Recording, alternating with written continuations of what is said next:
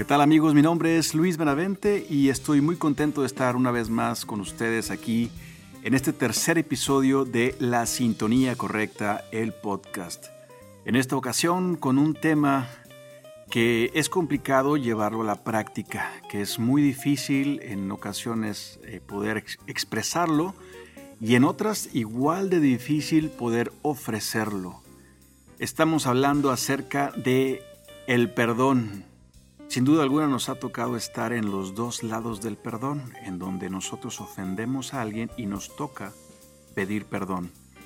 O bien en el lado donde somos ofendidos o lastimados y nos toca eh, dar ese perdón a alguien más. Quédate conmigo porque aquí comenzamos el tercer episodio de La Sintonía Correcta, el podcast con el tema La bendición del perdón. ¿Te has dado cuenta de que muchas veces la vida transcurre como si no pasara absolutamente nada? Pero si pones especial atención te darás cuenta de que la vida es un viaje realmente maravilloso. Cada día podemos aprender algo nuevo y a partir de ahí comenzar a crecer. A veces nos preguntamos, ¿por qué estoy aquí? ¿Hacia dónde voy? ¿Cuál es la misión de mi vida? ¿A dónde quiero llegar? ¿Será que Dios me escucha o no me escucha? ¿Será ella la mujer de mi vida? Pues la respuesta a esta y muchas más preguntas las vas a poder encontrar en tu día a día, siempre y cuando logres escuchar lo que la vida te está tratando de decir. Quédate conmigo porque a partir de este momento comienza En la Sintonía Correcta, el podcast.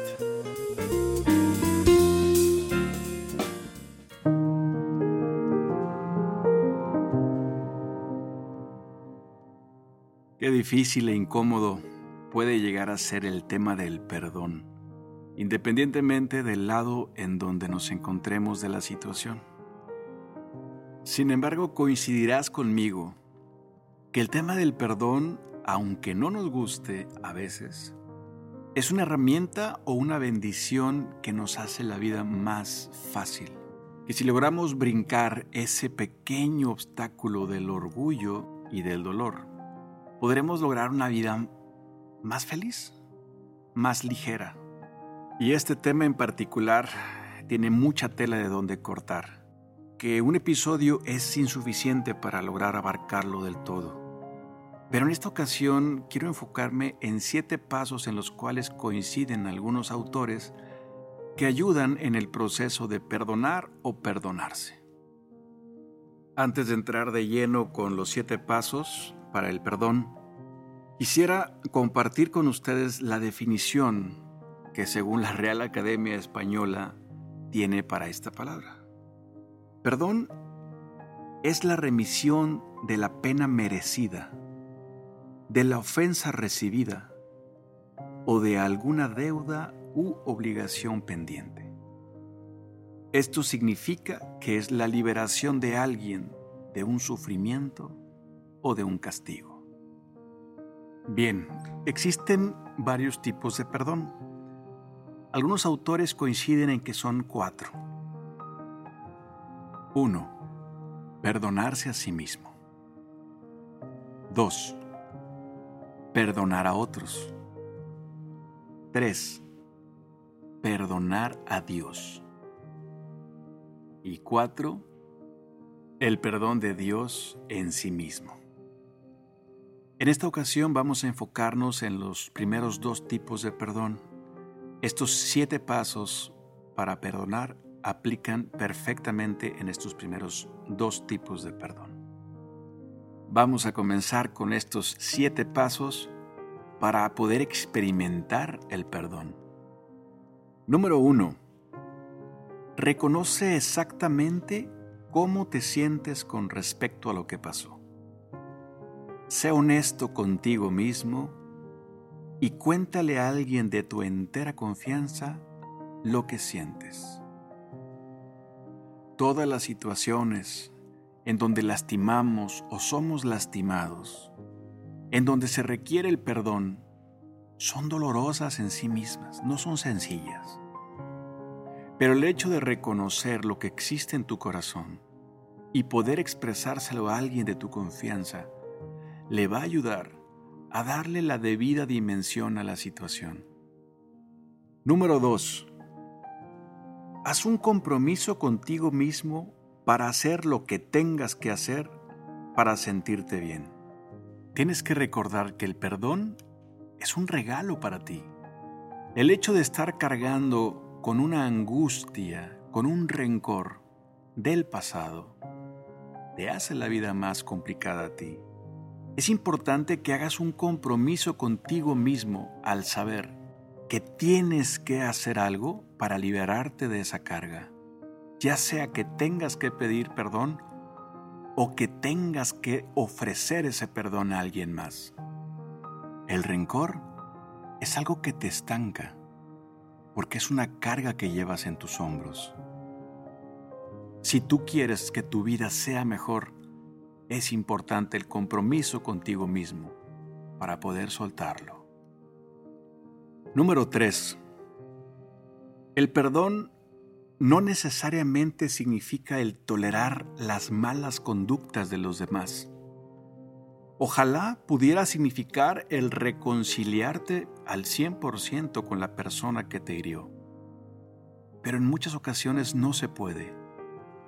Tienes que recordar que lo que tú estás buscando es paz. Dicen que el perdón es la paz y el entendimiento que viene tras dejar de culpar a todo el que te ha herido en el pasado. Si en un primer momento te es complicado el reconciliarte al 100% con esa persona, al menos busca primero tu paz. Y eso te corresponde completamente a ti. Es un compromiso de tener paz, de conscientemente saber que tú necesitas esa paz. Número 4. Obtén la perspectiva correcta sobre lo que está pasando contigo.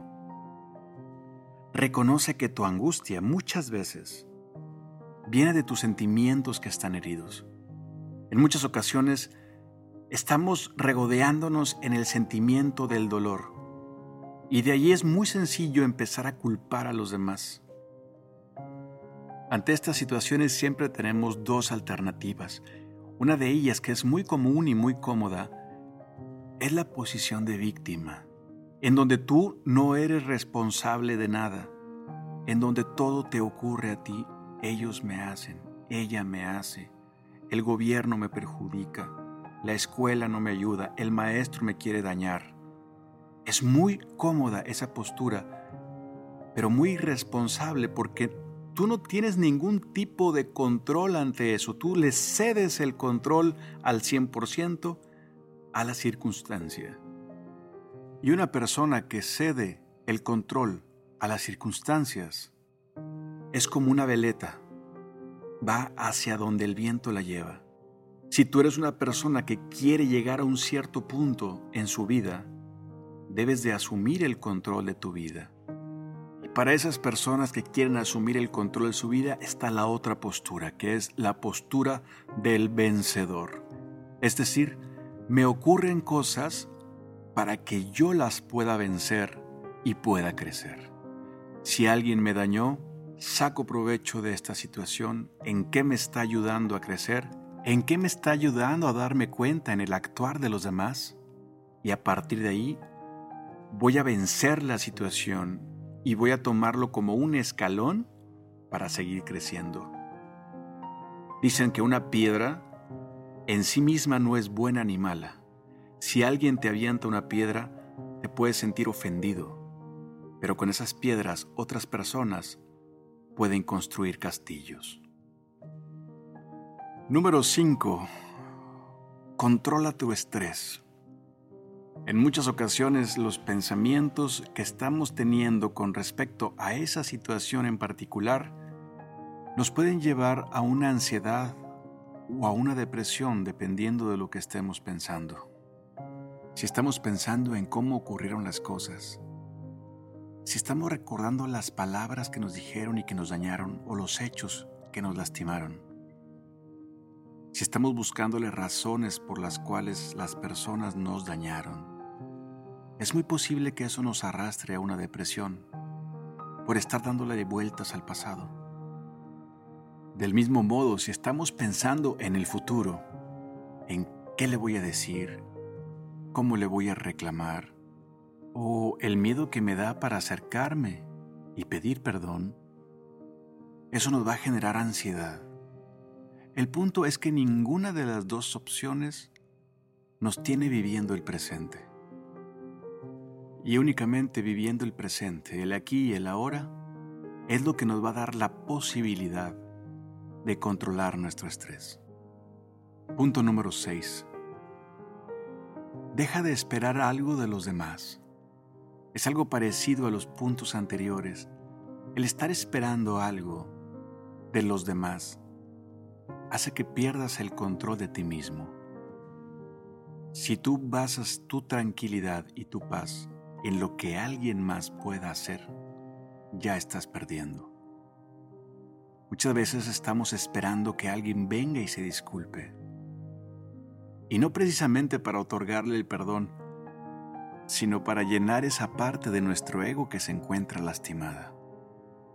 Muchas veces estamos esperando que alguien más toque el tema para poder yo disculparme por lo que hice mal. El punto es que en ninguna de las situaciones anteriores tenemos el control de lo que pasa. Y el tener la expectativa de que alguien más haga algo por mí para solucionar la situación, definitivamente también me va a quitar la paz. Punto número 7. Añádele una pizca de agradecimiento al perdón. Ponte a pensar un momento, que ya sea que pidas perdón a alguien o que otorgues el perdón a alguien más, de alguna manera eso pone en posiciones distintas a cada uno. Casi siempre queda en una posición más arriba, por decirlo así, al que otorga el perdón. La otra persona queda de alguna manera en una posición un poco más abajo, el que es perdonado. Si le añades una pizca de agradecimiento al perdón, eso igualará las posiciones de los dos lugares. Que a final de cuentas lo que se busca hacer al perdonar o al recibir el perdón es justamente resarcir las posiciones de cada uno. El agradecimiento siempre va a dar una perspectiva distinta a las cosas. De alguna manera casi mágica, el agradecimiento ayuda a mitigar el dolor, porque encuentras algo bueno en lo que parecía malo. Las ofensas jamás serán una situación fácil de llevar. Son dolorosas, independientemente del lugar que te toque experimentar en ellas. Ya sea que tú seas el que haya sido lastimado o herido, o bien el que haya lastimado u ofendido a alguien más. Por un lado se puede vivir el rencor y por el otro lado se vive la tristeza de haber perdido algo importante. Pero independientemente, es importante saber que también son parte de la vida. Nadie estamos exentos de cometer errores. El perdón es parte de la vida. Muchas veces confundimos por lo que escuchamos que perdonar es olvidar, o peor aún, negar que ocurrió. Perdonar no es olvidar o negar. Perdonar es asumir lo que sucedió y asumirlo con una filosofía distinta, con una filosofía de crecimiento, con una filosofía de madurez. En otras ocasiones la sed de venganza nos corroe, nos llena por completo. Si llegas a experimentar este sentimiento, creo que conviene cambiar el concepto de venganza por el concepto de motivación o inspiración. Esto es, si antes buscabas devolver el mal con mal, ahora busca la posibilidad de devolver el mal bien. Y que la mejor respuesta que puedas dar ante esa ofensa sea el que tú tengas paz y seas feliz, que seas exitoso y que alcances tus metas y que logres alcanzar todo el potencial que tienes como la persona completa que fuiste hecha. Si te toca ser la persona que perdona, intenta con todas tus fuerzas no volver a mencionarle el problema a la persona que te ofendió. Poniendo de ejemplo a nuestro Señor, cuando Pedro lo negó tres veces, o cuando María Magdalena aceptó su pecado ante él, en ningún momento volvió a mencionar el pecado que habían cometido. Es un perdón genuino, honesto. Intenta ofrecer ese regalo a las personas que se acercan a ti para pedirte perdón. Bien, pues así es como llegamos al final de este episodio más de la sintonía correcta. Si estás viviendo una situación de rencor, de tristeza, de ansiedad o de depresión, acércate con un profesional para que pueda acompañarte. Acércate primero con una persona de tu entera confianza para expresarle lo que estás viviendo. El potencial de tu vida está en juego. Tú viniste a este mundo para brillar, para viajar ligero, para ser feliz, para cambiarle la vida a los demás. No permitas que el rencor y la tristeza, que el dolor y la angustia nos quiten a todos la posibilidad de conocer tu brillo. Quisiera cerrar este programa con una frase de Jonathan Lockwood que dice, perdona a otros, no porque ellos merezcan el perdón, sino porque tú mereces paz. Muchas gracias por acompañarme en este tercer episodio de La Sintonía Correcta. Mi nombre es Luis Benavente y espero de todo corazón que Dios nuestro Señor te abrace y que tú puedas estar en la sintonía correcta para percibir ese abrazo amoroso de quien te creó. Nos escuchamos en la próxima. Chao, chao. Gracias por escucharnos. Si te gustó el mensaje de este programa, compártelo para que más gente lo pueda recibir. No olvides suscribirte y te esperamos en el próximo episodio.